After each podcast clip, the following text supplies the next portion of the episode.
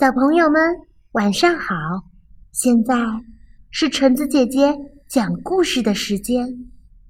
今天我要分享的故事叫做《假如狐狸和兔子互道晚安》。德·卡尔廷·舍雷尔文图，陈俊义，希望出版社。狐狸。和兔子互道晚安的故事，就发生在这里。在一个丘岗上，坐着一只焦急的小野兔。它急什么呢？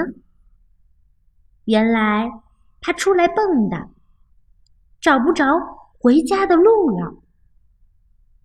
就在这时候，一只大狐狸发现了它，悄悄的。悄悄地摸了上来，狐狸张开了利牙森森的大嘴。停！不许吃我！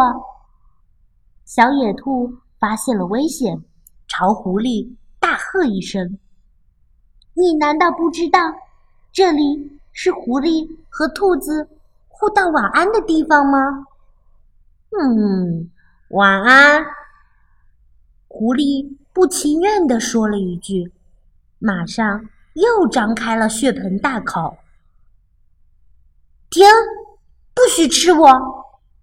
你难道不知道，在道过晚安以后，还要再讲一个睡前故事吗？狐狸开动脑筋想了一会儿，开口讲故事了。嗯。在狐狸和兔子互道晚安的地方，有一只厚皮赖脸的小野兔坐在丘岗上。一只饥饿的狐狸从森林里出来觅食，碰到了这只野兔，并且向它道了晚安。接下来又给它讲了一个在狐狸和兔子互道晚安的地方。狐狸和兔子互道晚安的故事。说完，狐狸就开始享用兔肉了。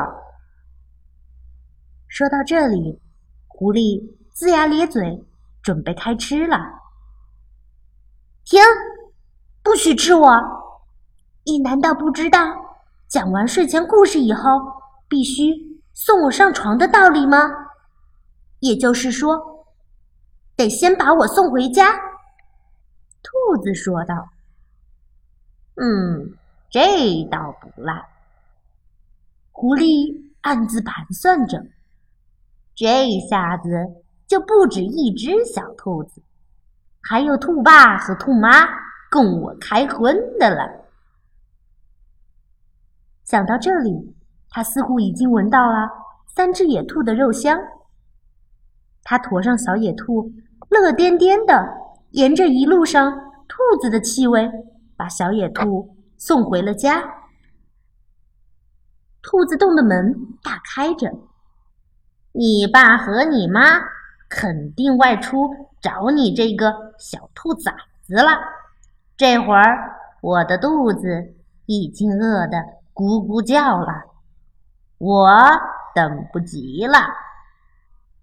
狐狸伸出血红的舌头，舔舔嘴唇，恶狠狠地对小兔子说：“停！不许吃我！”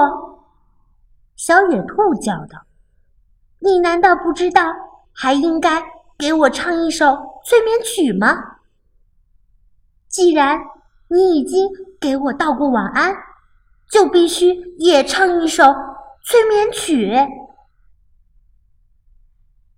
狐狸叹了一口气，不情愿地唱起催眠曲来。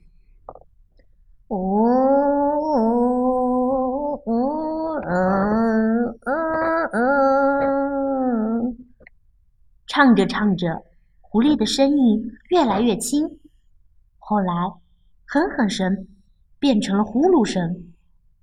它睡着了。脚步声响起，兔爸爸。和兔妈妈进了家门，小兔子见到爸爸和妈妈回来，飞快地从小床上跳起来，一下子扑到了妈妈的怀里。兔爸爸看到坐在小床边呼呼大睡的狐狸，惊愕的说不出话来。兔爸爸急忙操起擀面杖，就来砸狐狸的脑袋。可是小兔子悄声说道：“别砸，你知不知道？”这是狐狸和兔子互道晚安的地方。兔爸爸的手垂了下来，傻乎乎的不知所以。他们三个一起动手，竭尽全力把沉睡中的狐狸拖出了兔子洞。晚安，三只兔子在狐狸的耳边。悄声说道，然后就牢牢的拴上了家门。好啦，我们今天的故事就讲完啦，那么下次再见喽。